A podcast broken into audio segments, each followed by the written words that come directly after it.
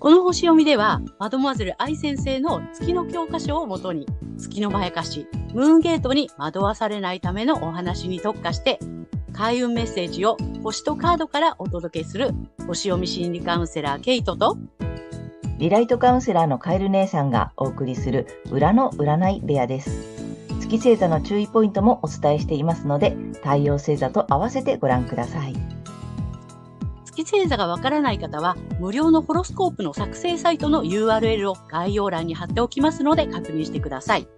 月星座のムーンゲートについては、12星座別に詳しく解説している動画がございますので、ぜひそちらもご覧ください。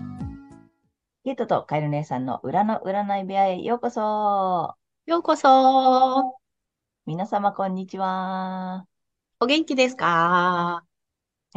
今日は、えー、7月の3日、ヤギ座の満月のね、星読みとカードリーディングをお送りします。まずはね、ケイちゃんに星の動きの解説をお願いいたします。はい。はい。今回の満月はですね、えー、ヤギ座の11度、12ハウスというところで起こる満月となります。えー、私たちの意識は12ハウスの意味する、えー、見えないものとか見えない敵あと病院とか一身上の自由の制限みたいなね、まあこういったね、あの意味合いもあるんですけども、まあそういったところで多くの人が知らないごく少数の人たちだけが理解できるような未知の知識といったところに、どうも意識が向いていきそうな感じがします。そして、この今回のね、え満月と緊張の角度をとっているのが、太陽とほぼ重なっている蟹座の彗星になります。ここのね、度数がね、面白い言葉がついてて、えー、恥も外務もなく、様々な要求を、欲求を通すことに大胆とか、リミッターをが外れた状態を意味するんですね。はい。なので、このリミッターが外れた状態の彗星、つまり通信とかメディアとかね、まあ、教育とか、あの、文学広告っていう意味もあるんですけども、まあ、そういったね、あの、メディアとかが、恥も外文もなく、様々な欲求を通してくるように、えー、感じるような、あの、場面があるかもしれません。はい。そして、私たちは潜在意識で、またはですね、病院とかね、自由の制限などの、まあそういったジュニハウスの事象を通じて、多くの人が知らないごく少人数のね、人たちだけが理解できるような未知の知識や情報などといったところに意識が向かいそうです。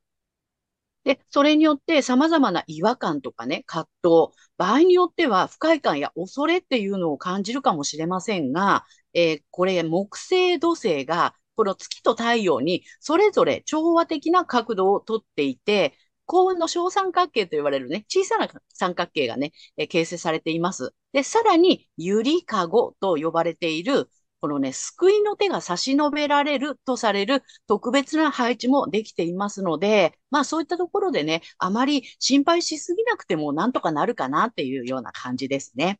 はい。そして個人的には、無意識的に馴染みのない専門的な知識を追求したいというようなまやかしにとらわれてしまうかもしれません。はい。で、まあ、前回のね、新月で、あの、環境に依存しない生き方への変換だとか、より大きなチャンスを求めてチャレンジすることっていうね、それをスタートしまさ、しなさいよっていうふうにね、促されて、で、今回は、まあ、義務、働き方や、えー、健康なエリアにある太陽に、まだ誰も見ていない新たに生まれてくる可能性を、えー、育てていきなさいと。あの、当たり前に隠された素晴らしい可能性を見出して育てることっていうのをね、促されそうです。ね、お羊座の季節に自分の気持ちを私たちははっきりさせてきました。そして、大牛座の季節に具現化のためのね、具体的な行動を起こし、双子座の季節には人とのコミュニケーションも図ってきて、蟹座の季節でさらに可能性を育てていくというね、そんなフェーズに入ったかなという感じです。はい。大きな、全体的なね、流れはこんな感じになると思います。はい。ありがとうございます。ありがとうございます。そうだね。カニ座のフェーズに入ってきたってことだね。そうですね。なるほど。うん。はい。で、まあ、4番目ということなので、一旦完成っていう意味もあったりするんだけど、うん、はい。あの、個人的にはっていう話でさ、あれ、うん、無意識的に馴染みのない専門的な知識を追求したいというまやかしに惑わされそうっていうお話があったんだけど、これってやっぱりその月のへその部分でってことなの？そうなんだよね。あの、月がね、あるのはそのジュニハウスっていうところになるので、なんか無意識的にね、どうもそういうところに、そういう度数のところにあるので、そういうところにこう無意識的に持っていかれちゃう感じがするかなという。じゃあこれはもう、あの各星座、まあ、皆さん共通にみたいな感じで、なんか月の角度によって、この、なんていうの、ちょっとこの欠損部分が、うん。こっちに動いて。くすぐられちゃったりとかね。うん、うん。っていう感じなんだね。うん。でもなんか、感じですね。ちょっと、なんかこう言われるとさ、馴染みのない専門的な知識を、なんて、追求したいって、なんか、あるよね。なんかそういう気持ちってちょっとなんかあるよね。あるある。で、やっぱりその月ってさ、うんと、焦りだったりとか、こうしなくっちゃみたいな、うん、なんとなくね、うん、そういう、ね、あの、ネガティブな感情というか、そういうところから発露されていくので、うん、これがあったら、みたいなね。これ学んだら、みたいな感じの幻想にやられちゃうのかなって。そうだね。なんかこう、駆り立てられるみたいなね。うん。うん。そんな思いがもしかしたら、今回はこういう場所、まあまあ角度がここだから、こんな専門知識を追求したくなるようなことが起きるかもしれないよっていうことだね。そうなんですよ。その辺ちょっと皆さん、うん、あの注意していただければなっていうことなんですね。そうなんですね。そう。で、月星座って、やっぱりその、ね、あの、愛先生は欠損だっていうふうにおっしゃってるんだけど、うん、あの、やっぱりいろんなね、日々ご相談とかを伺っていると、小さい頃に、なんかこう、思わされてしまった、こうでなくてはならないというようなね、なんかその、マイルールだったりとか、うん、なんかそういう、本、本来の自分ではない生き方にすごくこう、こだわってしまうとか、うん、そういうところから、ついついそこに無意識に持っていかれちゃうっていう、そういう背景があるかなっていう、思っていて。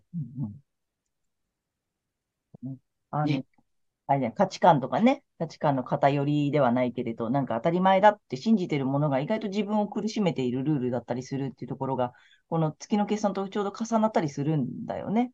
そうなんだよね。うん。愛先生もおっしゃってるけど、月の特性で生きようとすると苦しくなって、まあ人生を壊しちゃうよっていうことをね、あの、本の中にも書かれてるし、確かにそうだなって。うんうんうん。うんうん。けいちゃんもね、最初は信じられないね、ああ、私はね、すごい拒否した。そんなはずないみたいな感じで、うん、そうそう。で、やっぱりすっごく拒絶反応を起こす方が多いんだよね。うん、でやっぱなかなかちょっとパッと言われてすぐ理解できるっていうことでもないしさ、どういうことなんだろうっていうのをさ、一回自分のね、月星座も知らないとわからないし、うん、あの、噛み砕いてもらうじゃない？皆さんにもさ。うんうん、さっき言ってた、その幼少期の刷り込みとかさ、その小さい頃に、なんていうの、当たり前だよって言われて信じてきた価値観がさ、実は違ったとかっていう、そんなことでこう生きづらいって感じてる方ってすごく、まあ、ね、私たちもカウンセリングを日々していってさ、あの、たくさんそういう方いらっしゃるじゃない？で、まあ、今回のこのさ、月の欠損って、うん、なんていうの、その、で、各、それぞれ皆さんさ、月星座違うじゃない？うん。特にそこにすごく月星座のキーワードのところにね、で、出るんだよね。面白いようにさ。面白いように出てるんだよね。うん、でさ、あの、まあ、ケイちゃんさ、最初にさ、あの、信じられないって言ったじゃない？えー、そんなはずないって思ったでしょ？うん。うん。でさ、まあ私はたまたまさ、月星座も太陽星座も一緒なので、あんまり、うん、まあ最初、どっちかというとピンとこないってあ、なるほど。方なんだよね。うんうんうん。でね、皆さんにも特にやってほしいのが、人のやつなのよ。人のやつね。そうなの。でね、わかるもんね。わかるの。結構ね、あの、まあ、カウンセリングでもよく言うんだけど、自分ってなかなか自分のことが見えないんだよね。うん。で、私たちって人のことはすごくよく見える。まあ、人の周りのことだからさ。うん、で、この月の結晶もぜひさ、あの、なかなかね、難しくて理解ができないとかさ、納得いかないとかって思ってらっしゃる方は、ぜひ、あの、いろんな周りのね、近しい方の月星座をぜひ調べてみて、うん。と、めちゃくちゃわかるから。わかるね。面白いように、あの、分かってくるので、あ、うん、こういうことか。で、その後に自分の月星座の特性をもう一回読んでみていただいて、あ、痛いのよね。だから。痛い。受け入れがたい。うん。そう。すごくがっかりするし。うん。すごく残念な気持ちになったり、すごいなんかね、うん、がっかりもするし、うん。だけどそれって、なぜ、じゃあなぜがっかりしたり、痛って思うかって言ったら、図星だからなんだよね。そうなのようんね。うん。なので、反応している、まあね、心理学用語で言うと反応しているという言葉になるので、反応したのはなぜっていうことにつなってくるんだよね、今度はね。うん。そうすれば、ね。当たってるからでしょ。一番言われたくないことは、そんなはずないのに、ここまで頑張ってきたのにっていうのがすごく、なんていうの、心のうん。中で騒ぎ出すから、そんなうん。はずないとか、その反発的になったり、受け入れがたいって思ったりするのは、まあそういうことなんですよ。っていうそうなんですね、ね。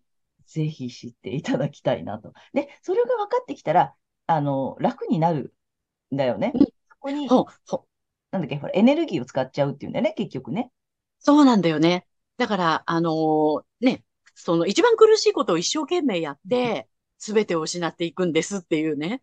うん。まさに本当にそうだなって。そうそう。だからなんかそれがなければならないとか、できなければいけないとか、まあそれね、月星座それぞれのキーワードがあるので、いろいろあるんだけど、それすら、それだけが手に入れば幸せになれるはずなのにって結構思ってる方多いじゃない？そうなんだよね。それに全てのエネルギーを費やしてしまうから、結うん、局他のことがさ、なんていうの？他にいい面とかいい長所とかたくさん持ってたりね、もうましてや太陽星座の良さをめちゃめちゃ持ってるのに、それを活かしきれずに、そのうん、月の欠損の部分ばっかりを追いかけて、なんとか手に入れようと頑張ってるうちに人生が終わっちゃうよって言ってるのが、まあ、あの月の欠損の大きなゴールみたいなね。そんな感本じで。当にそう。うん。本当にそうなんですね。だうん。から、なんだろうな、あの、私自分がその時思ったのは、自分は魚で生まれてきたのに、もう鳥になって羽ばたくんだって。鳥、鳥なんだから空をね、大空を飛びたいんだって。うんうん。飛ぶために頑張ってるんだって。うんうん。うんうん。で、で、まあ、なんとなくね。う。うんん。で、その、この私の、あの、翼が不格好だからだって思って、うん。一生懸命羽ばたこうとしてたけど、うん。うん。で、そのために頑張ってたけど、いやいや、それ、え、あの、ヒレだよっていうね。ヒレだ。そうそう、ヒレでしたよって。えーこれ、そんなはずない、これ翼なんですっていう。すごいなんかさ、抵抗したんだけど、うん。でも、あ、そっか、うん私、魚だったのかって諦めた途端に、うん。もうさ、自分のいるべきところは海だったって分かった時に、もうスイスイうん。泳げるし、こうなんか飛ばなきゃ飛ばなきゃってやってた時は、もうね、ぷかぷかやってるから苦しいんだよね、う逆に。んうん。そうだよ。うん、息もできないそね。う、できない。だからそれに気づいて目覚めたっていう感じ？うあ、ん。なんだ、私鳥だとばっかり思ってたけうど、ん。鳥になって空飛ばなきゃって思ってたけど、違ったのかって思って、まあ、その時はね、受け入れるまでは、やっぱり抵抗感あったし、とても残念なのね。とても空が魅力的に見えたかうん。ら、うん。うん。うん。うん、そうなんだよね。だからそれがまやかしまやかしい。いる部分っていうことなんだよね。そうなうの。ん。そうそこをね、ね皆さんにもね、理解していただけたら、あの、すごく楽になるのえ。いや、で、ほんと楽だし、スムーズ、気持うん。ちいいし、みたいな。そうなの。そこになんかひ、さっき言った通り、必死に何かそれを手に入れなくてはとかさ、それうん、にこだわっている状態を、なんていうの、ないわけではないのよね。それにこだわらないようになったうん、らすっごく楽になるから、で、うん、太陽星座のね、良さからさ、もうそっちも出てくるから、すごくさ、なんていうの、運、運も上がるというかさ、楽になるし、スムーズに物事が進むから、あ、なんかラッキー、ラッキー、ラッキー、ラッキーみたいなさ、そうなの。うん。なんか必死に今までは抵抗してさ、抗って生きてきた、うんだなっていうことがさ、後になってわかるよね。そうなんだよね。で、うん。あのー月なしホロスコープセッションや、やらせてもらってて、いつもね、すごいなと思うのは、その月が欠損してるから、これは、ここだけはないよって言われてたものが、実はね、他のせ、あの、天体がね、全部フォローしてるの。ああ、月を、うん。ああ、けないのかって一うん。旦諦めたら、他うん。がちゃんと、うん。ちゃんとさ、なんかスムーズに動くんだよねっていう。うん。そうそうそう。だから、諦めた途端に手に入るっていうあさ。あ、うんうんうん。うん。なるほど。それ、あ、心理、心理カウンセリングしててもそうだよね。それ一旦諦。めるとさ、他のものとかさ、あとその欲うん。しかったものが手に入るとかってさ、やっぱりその、なんていうの？手放すと手に入るじゃないけどさ、その法うん。則ってやっぱり同じなんだよね。そうなのよ。あ、全部こう、このこと、この星もこの星もこの星も同じ、あれじゃないみたいなさ。うんうんうん。場所が全部違うのにキーワードが一緒で、それがうん。月のないよって言われてた部分だったっていうさ。ああ、なるほど、なるほど。そういうことがすごく多いんですよね。そうだから、ホロ、本当にさ、まあ、そのね、皆さん個人個人のホロスコープって全員違うので、それぞうん、れの良さが絶対あるし、あうん、の、その手に入らないと言われているさ、その欠損部分も、他の部分で今ね、ケイちゃんが言った通りさ、他の部分でちゃんと補ってもら、もらえてるというかさ、うまくいくようになっているから、大うん、丈夫なので、欠うん。損部分をぜひ一回さ、ちゃんと受け入れる。で、一回理解するっていうことをね、うんぜひしていただきたいよね。ね。うん。本当に。その方がずっと楽だし、スムーズですよっていうことをお伝えしたいよね。うん。なので、うん、まあ、これからも、あの、そういった月の欠損の部分のね、詳しいうん。話もね、あの、どんどんしていきたいと思っているので、えーぜひ皆さん、あの、この後もご覧いただければと思っております。はい。はい。今日ちょっとね、あの、月の欠損について語ってみました。はい。ということで、じゃあ、あの、さらっと月星座さん、そ、それぞれのね、星座さんに行こうかなと思います。はーい。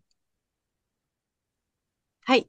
では、今回の満月が大牛座さんにとってどんな満月なのかということでお話をしていきたいと思います。はい。大牛座さんが新たに生まれてくる可能性を育成すること。当たり前に隠された素晴らしい可能性を見出し育てることなどを促されるエリアが、言語、知的好奇心、学習、通信などが、えーキーワードになっているコミュニケーションの領域になります。えー自己イメージがおっとりとかマイペースという方も多いかと思います。え、大志田さんの、えー対応する体の部位は、えー口元から、えー喉なので、口元がね、綺麗とか声が綺麗っていう方もね、あの、多いと思われるんですね。そういう特徴があります。なので、そんな当たり前の中の新たな可能性や学ぶことで新たに生まれてくる可能性などをどんどん意識し、味わって育てていってください。はい。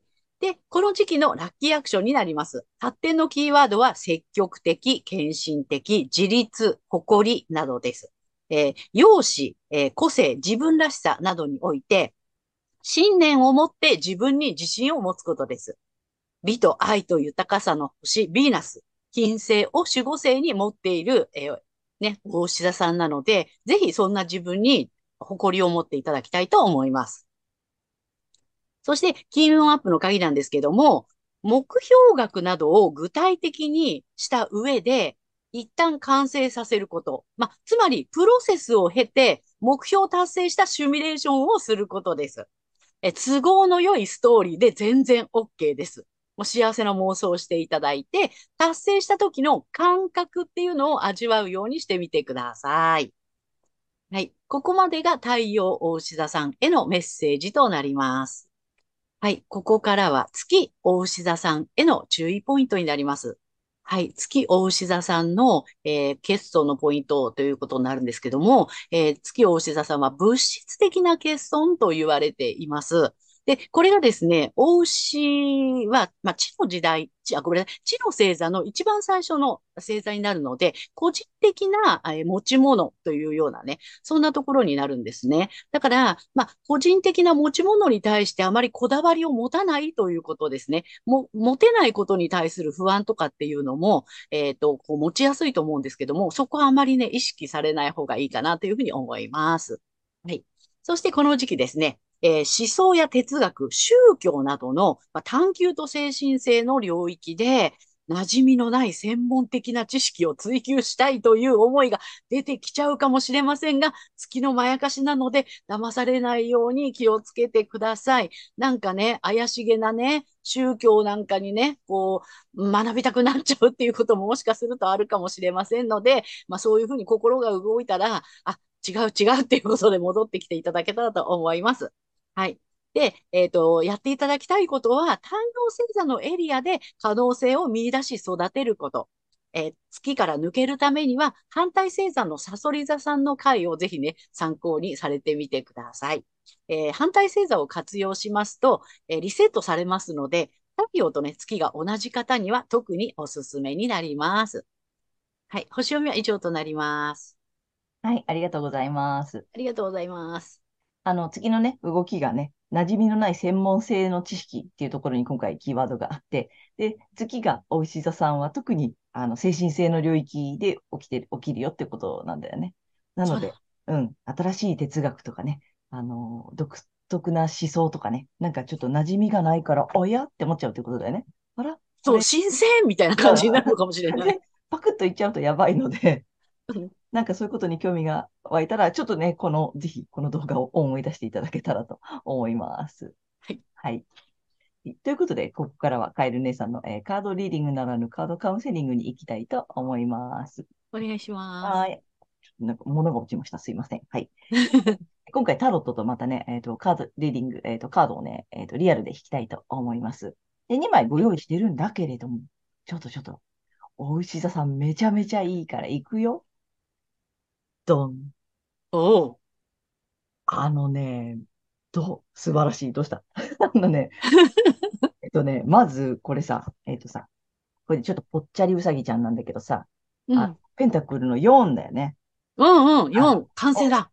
どっちり構えて、ほら、なん主主戦闘カードっていう、うん、主戦闘カードね。うん。でもさ、お金をね、両足の下とさ、お腹にも抱えて、えっ、ー、と、頭にも乗っかってんのね。うん。だからさ、すごい。牛座さんっぽいな。でしょでしょ そう、私思った。ね。所有よ、所有ですよ。所有よ、所有ね。うん。で、まあ、あの、なんていうの、手堅い利益というかさ、本当に満たされてるというかさ、全部、まあ、持ってるよって感じなんだよね。うん、うん、すごくさ、今、豊かな感じ、うん、のカードがね、来てるのよ。で、まあ、慎重なのね、でもこの人すごく。うん。うん。まあ、ほら、手も足も今ね、こういろいろ抱えてるから動けない、みたいな。うん。うん。で、守るっていうことにすごくやっぱポイントを持ってる方なので、まあ、慎重な感じなの。